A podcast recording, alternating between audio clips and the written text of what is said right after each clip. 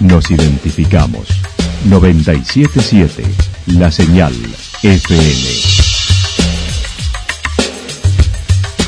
Valle de Calamuchita, Córdoba, Argentina.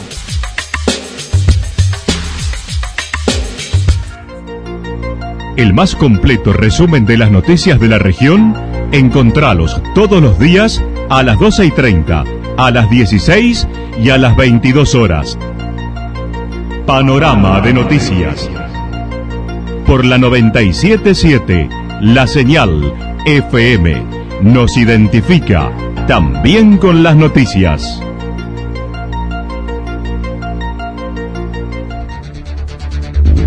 Municipalidad de Villa del Lique. Una forma de vivir. Gestión Ricardo Zurdo Escole.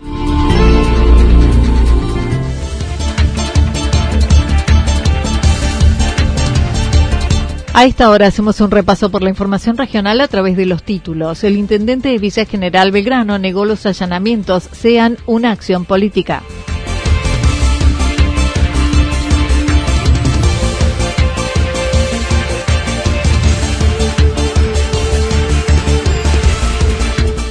El pedido de restitución de la plaza iba a tener consecuencias, dijo Favot. Conformes con la nomenclatura de Yacanto, ahora ordenamiento en el Durazno. Bajó significativamente la cantidad de casos de COVID en Villa General Belgrano. La actualidad en síntesis. Resumen de noticias regionales producida por la 977 La Señal FM. Nos identifica junto a la información. El intendente de Villa General Belgrano negó los allanamientos sean una acción política. El jueves pasado, la justicia de Río Tercero llevó adelante allanamientos luego de una denuncia presentada por el municipio al detectar irregularidades después del inicio de la gestión, donde se llevó a cabo una auditoría propia de bienes, de saldos y donde hubo diferencias de millones, según lo consignó el intendente de Villa General Belgrano. A, un inventario de bienes, de máquinas, de herramientas y, y a una auditoría de saldos. Cuando digo de saldo significa eh, bueno, si, el saldo que figura en la contabilidad en, la cuenta banco, ese dinero está, si lo que figura en la cuenta caja, ese dinero está. O sea, es una auditoría de saldo. Todo eso todo el mundo lo hace porque nadie va a asumir una, una administración nueva sin tener la certeza que lo que le dicen que le están dando realmente es así. Entonces, bueno, nosotros hicimos eso y tuvimos diferencias, pero, pero yo no las considero tampoco esas diferencias como irregularidades graves como para ir a hacer una denuncia. ¿Me explico? Sí. Porque en definitiva una, una diferencia de saldo puede ser un error contable, puede ser un error de quien trabajó en el tema, entonces bueno, eh, eh diferencia hubo, ¿eh? diferencia de millones de pesos, diferencia de millones de pesos.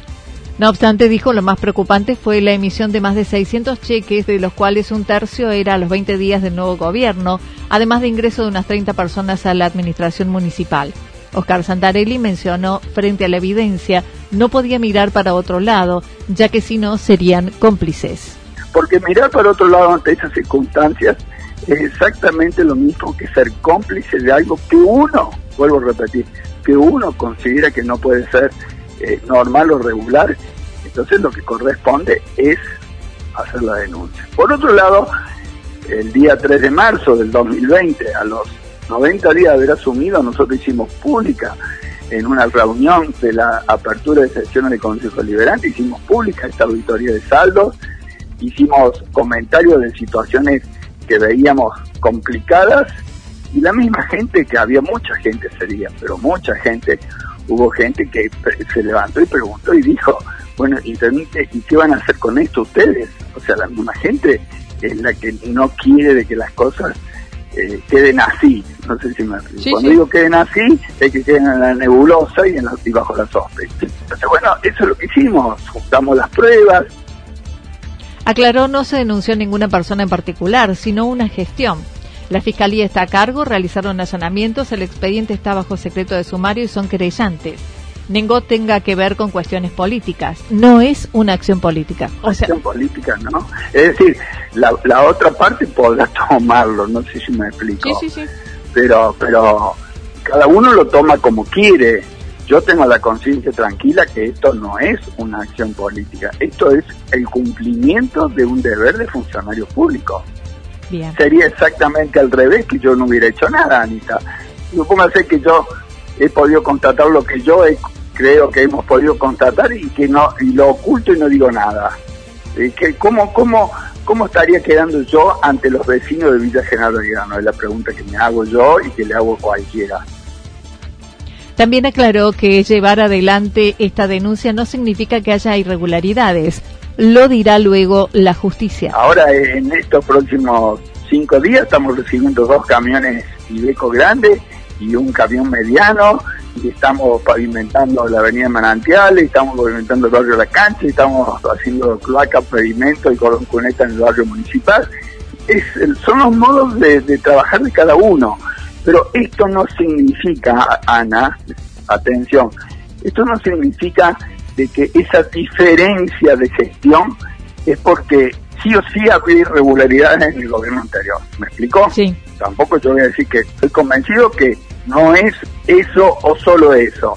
Cuando digo solo eso, la justicia será la que dirá si a, nuestro entender había actos irregulares a los cuales nosotros acudimos a la denuncia como corresponde.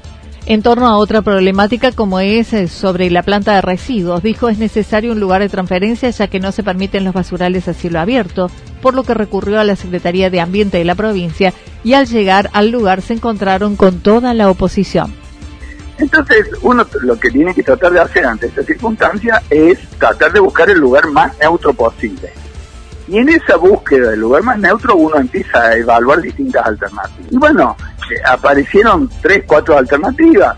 Estuvimos hablando una, yo llamé a gente de la Secretaría de Ambiente para que colaborara en el sentido de dar su opinión técnica, ¿no? Y bueno, casualmente cuando le empecé a mostrar lugares, fui a un lugar donde justo había una movilización de vecinos importante y dirigentes políticos de la oposición, estaba toda la oposición, y ya ellos van, ellos me van persiguiendo y van viendo dónde yo eh, tengo la posibilidad de eh, instalar esto y por detrás van a hacerle el ruido a los vecinos para que, pero bueno, no, no, no me preocupa porque si los vecinos los mismos vecinos me lo reconocieron, me dijeron, mira, nosotros no, lo, no los llamamos, intendente, son ellos que vienen. Bueno, perfecto. Dijo se desestimó ese lugar, se seguirá analizando, pero se cambiará la metodología. Se buscará un lugar que puede estar más alejado y además comenzarán con la separación de residuos en origen en cada domicilio. Eh, prácticamente las instalaciones van a ser nulas y vamos a encontrar un lugar donde hacerlo sin proteger a nadie porque podemos estar bien alejados sin ningún inconveniente para lo que queremos hacer o de del modo que lo vamos a seguir haciendo de aquí en más. Podrá tener un poquito más de costo de, de flete porque porque hoy lo que se hace es que cuando se transfiere la basura de los camiones recolectores al, camión más grande, se compacta un poco la basura para que no ocupe tanto espacio y para que el viaje rinda más. ¿Me explicó? Bueno, uno podría no hacer ese procedimiento de compactación y, y, pasarla de un camión a otro de forma suelta, como está la basura, y llevarla. Al final del mes tendrá 15 viajes más, que son los kilómetros, el costo serán los kilómetros que uno recorre de más. Pero si eso es la solución, bienvenido y así será. Pero por otro lado, vamos a comenzar, este, al día de ayer recibimos ya el vehículo, un vehículo nuevo, eh, eh, vamos a comenzar con el procedimiento de separación de los residuos en origen en el domicilio de cada vecino.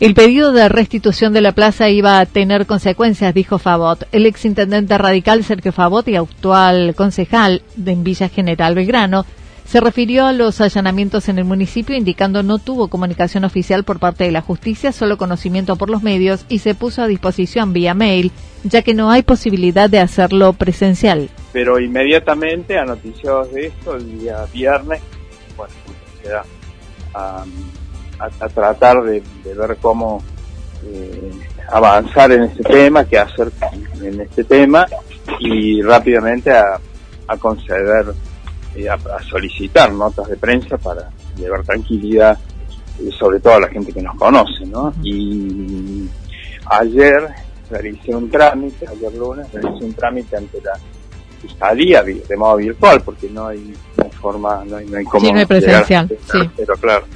Eh, así que lo hice vía mail, poniéndome a disposición de la justicia para, bueno, colaborar con, con eh, la información que hiciera falta, bueno, lo que corresponde, ¿no? Eh, y tratar de también intervenir en, el expediente para saber de qué se trata. Así que preocupados en principio, pero también ocupados en, en avanzar con, con pie firme, porque en realidad no tenemos nada que esconder, hemos gestionado, tenemos mucha trayectoria en, frente al municipio, son tres gestiones que, he realizado y nunca hemos tenido este tipo de, de problemas. ¿no? Contextualizó la actual situación indicando la relación con la gestión del actual intendente fue tensión política por el reclamo que llevó adelante del espacio público frente a la propiedad de Santarelli antes que asumiera lo que fue difícil para lograr una transición ordenada. Yo en ese momento recepté esas carpetas con proyectos de obra, dije que lo íbamos a analizar, pero que nuestro interés pasaba porque fuera restituido ese bien a la comunidad. Ya ha pasado ya casi dos años de la gestión y todavía no, no ha sido restituido, es un tema que está abierto. Eh, y en ocasión de una segunda reunión, después de ese tribunal, este cito, eh, el juez nos dice, bueno, sigan ustedes dialogando, yo lo que he hecho es abrir el, diálogo entre ustedes, posibilitarlo. Eh, hicimos una segunda reunión donde el intendente electo me notifica que esa tierra no pertenece a la municipalidad de la villa, sino que eh, cuando se cambió de ruta nacional 36 a ruta 5, pasó a ser patrimonio de la provincia. Recordar que está dentro del ejido de Villa General Belgrano, eh, bueno, nos dijo en ese momento que él iba a seguir las tratativas con quien correspondiera, que no era la municipalidad de la villa. Esto todo en transición. yo, creo que esto eh, impidió que pudiéramos hacer una transición ordenada. Sergio Favot comentó el informe de auditoría realizado fue conocido en octubre por la misma gestión. El exintendente mencionó el pedido de restitución de la plaza iba a tener consecuencias. Eh, finalmente, el informe que le entrega de auditoría al Consejo Deliberante es en octubre del 2020, es decir, el mismo tiempo. Eh, y ese es el que después eleva a la justicia con lo que hemos escuchado todos, que él dice que eh, encontró a, su juicio irregularidades, ¿no? que esto es lo que ha llevado a la justicia. De ahí en adelante, esto fue el 29 de diciembre, esta presentación, así que lo que entiendo yo que está haciendo la justicia es hacer un relevamiento de información en el marco de esa investigación. Y bueno, eh, mi visión del tema, lo pongo a consideración también para ponerlo en el contexto. Yo sabía que aquella eh, acción nuestra de, exigir, de buscar que se restituya esa tierra a la comunidad, iba a tener consecuencias. Espero que no esté relacionado un hecho con otro, no obstante, dijo espera que toda esta situación generada no tenga relación con el reclamo de dicho espacio público. Eh, finalmente, yo espero que no, eh, y tenemos toda la información y la predisposición para eh, aclarar todas las situaciones, ¿no? así que esperaremos cómo avanza la justicia en esto, reiterar que me he puesto a disposición para que esto sea rápido y, ojalá que no esté en ese marco, ¿no? Porque sería muy triste que esta sea la forma de, conducirse, sobre todo en, comunidades tan pequeñas donde nos conocemos y realmente nosotros nos hemos puesto a disposición del actual intendente en cada momento para acercarle proyectos, desde proyectos que estábamos trabajando, que están en el municipio, que están realizados, listos para ejecutar, que no lo hicimos por una cuestión de, de tiempo, que ya no, no teníamos tiempo para hacerlo, pero eh, está todo ese material ahí y te confieso que eh, no hay eh, no hay interés de escuchar lo que hemos realizado, ¿no? Hay un plan, un proyecto que lo tienen en la cabeza el intendente y lo va ejecutando y, y bueno, no hay mucha escucha para ni para nosotros ni para la sociedad en general, ¿no? Que también se ha visto sorprendido en las últimas semanas, ustedes lo han visto con medidas muy imperativas de parte del Ejecutivo que tratan de imponer cuestiones y la gente va eh, rechazándolas, ¿no? Criticó el proceder de este gobierno que es imperativo sin escuchar ni lograr acuerdos que no haya diálogo, refiriéndose al cambio de ubicación de la planta de tratamiento en las que los que se manifestaron se reunieron los vecinos con Santarelli logrando suspender dicha intención. La sociedad reacciona con justo derecho porque primero hay que informar, hay que trabajar eh, a la luz del día y de cara a la sociedad con estos temas que son sensibles y, llegar a acuerdos, ¿no? Siempre cuestiones y ponerlas en algún lugar, eh, pero a partir de, de, búsqueda de consenso, no de imponer. Entonces, bueno, eh, esta forma de actuar eh, no está gustando en la comunidad de la villa, que valora las obras que van llegando, que se van haciendo, porque es valorable eso, todas las obras públicas son, son valorables, las que hemos hecho en cada una de las gestiones, pero eso no invalida o impide que haya diálogo y haya escucha para incorporar puntos de vista, visiones, y más cuando los trabajos están realizados y, en marco de concursos internacionales para el diseño del área central de la villa, bueno, hay mucho trabajo realizado y muy bien hecho, ¿no? Y está ahí, durmiendo,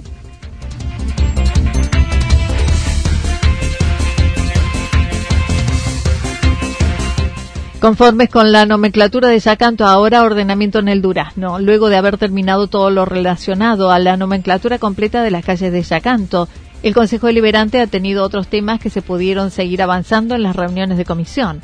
El concejal por el vecinalismo independiente manifestó ahora se puede conocer y utilizar esa información a través del ingreso en la web municipal y utilizar la aplicación para conocer ubicaciones. Eh, cualquier persona lo puede utilizar bajándolo la aplicación Input, eh, buscar el, nombre, el, poner Villa de Acanto, la, la, los nombres de calle, o nombre de calle o numeración y sale la, la puede bajar la aplicación. Es fácil de usar, tarda un poquito en descargarla, eh, se hace un poco lenta en ese momento, pero una vez que empezó a funcionar ya la puede usar sin carga, no hace falta.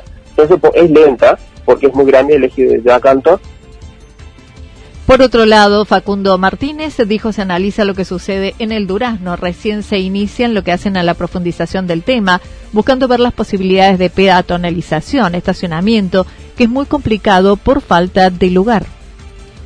Vamos todos nosotros para allá seguir trabajando en eso, para ver cómo podemos ordenar. Es todo un trabajo que recién empezamos, los puntos los, marca, los marcos de ingenieros, ahora tenemos que ir con todos los concejales y ver personalmente y ver cómo lo podemos ubicar, porque va a ser difícil, una tarea difícil, como te decía, ver el ancho del calle, si eh, podemos hacer una mano y contramano, eh, una sola de estacionamiento para que puedan ingresar todos los vehículos. Por eso es muy difícil el trabajo que hay que hacer en, el Durán. Acerca de la denuncia en la justicia Río Tercero por la venta de deuda es el tema que les preocupa y en el que está involucrado el Consejo, que no fue tratado por el cuerpo. Nosotros lo que sí hacemos hincapié en la parte de, de lo que sale del municipio, que es el, derecho litigioso. La venta está autorizada, pero sí eh, hay algunas cosas que no están procediendo como corresponde, que tendrían que haber pasado por el Consejo Liberante, habernos dicho para qué obra era esa venta o, o para qué fin tenía esta venta. Esas cosas no fuimos para Nosotros hacemos hincapié en eso. ¿Por qué no lo informaron a nosotros? Hacemos un pedido de informe como el bloque de, de minoría, nosotros como, como el vecinalismo independiente, y también lo han hecho por la mayoría del Consejo Liberante hacia el Ejecutivo para que informe. Los pasaron un informe de la mayoría del, abogado de la municipalidad, los pasó un informe el jueves pasado, donde dice a quienes se les vendieron los derechos litigiosos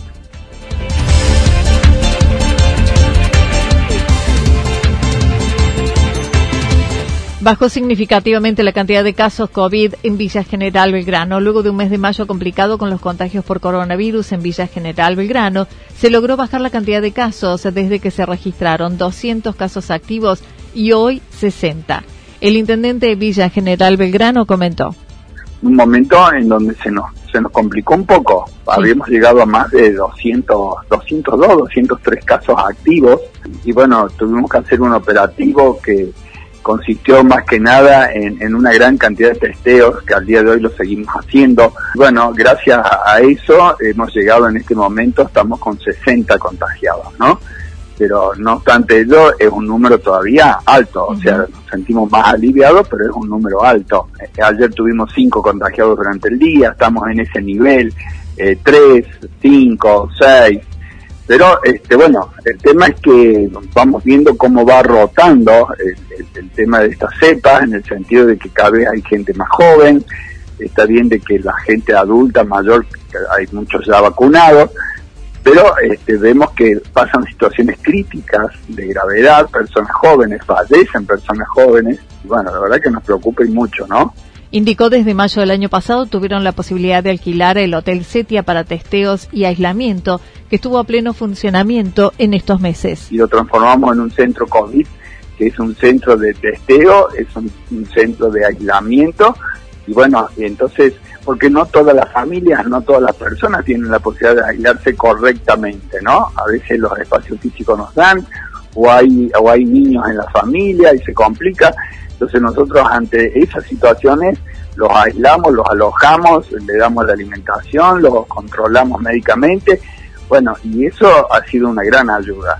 Entonces esos tres pasos que es el testeo, el rastreo y el aislamiento es lo que nos dio la posibilidad de disminuir a, 60 personas en este momento, ¿no? Y, creo que tenemos que seguir bajando, tenemos que seguir bajando, y seguimos con este procedimiento pero bueno, también hace falta la eh, responsabilidad individual de cada vecino.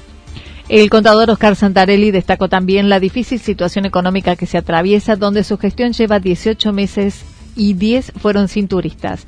Estimó algo de flexibilización habrá la semana que viene, pero aún no hay información oficial. Sí, yo pienso que algo, algo va a haber de flexibilización. No puedo cuantificar eh, qué, el grado de flexibilizaciones, pero algo me parece que va a haber. En Córdoba Capital eh, ha, bajado un poco, no tanto así en el interior. Eh, yo escuché declaraciones de la doctora Barbaz, que está a cargo de toda este, esta gestión de la, epidemia, y, bueno, escuché una opinión de ella en el sentido de que consideraba de que las vacaciones escolares había que adelantarlas y prolongarlas, y prolongarlas.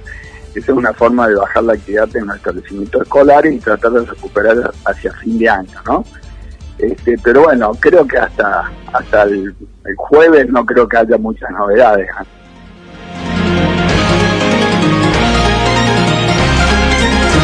Toda la información regional actualizada día tras día.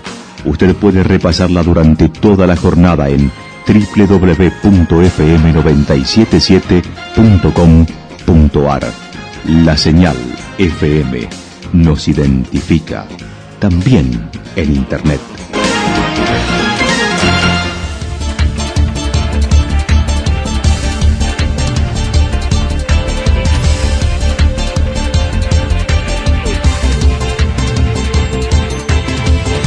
El pronóstico para lo que resta de la jornada indica mayormente nublado, temperaturas máximas entre 9 y 11 grados, el viento soplando del sector sur entre 7 y 12 kilómetros en la hora.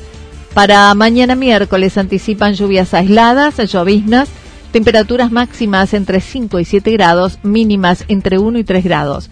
El viento estará soplando del sector sureste entre 7 y 12 kilómetros en la hora. Datos proporcionados por el Servicio Meteorológico Nacional. Municipalidad de Villa del Lique. Una forma de vivir. Gestión Ricardo Zurdo Escole. Lo que sucedió en cada punto del valle. Resumimos la jornada a través del informativo regional en la 977. 977 La Señal FM.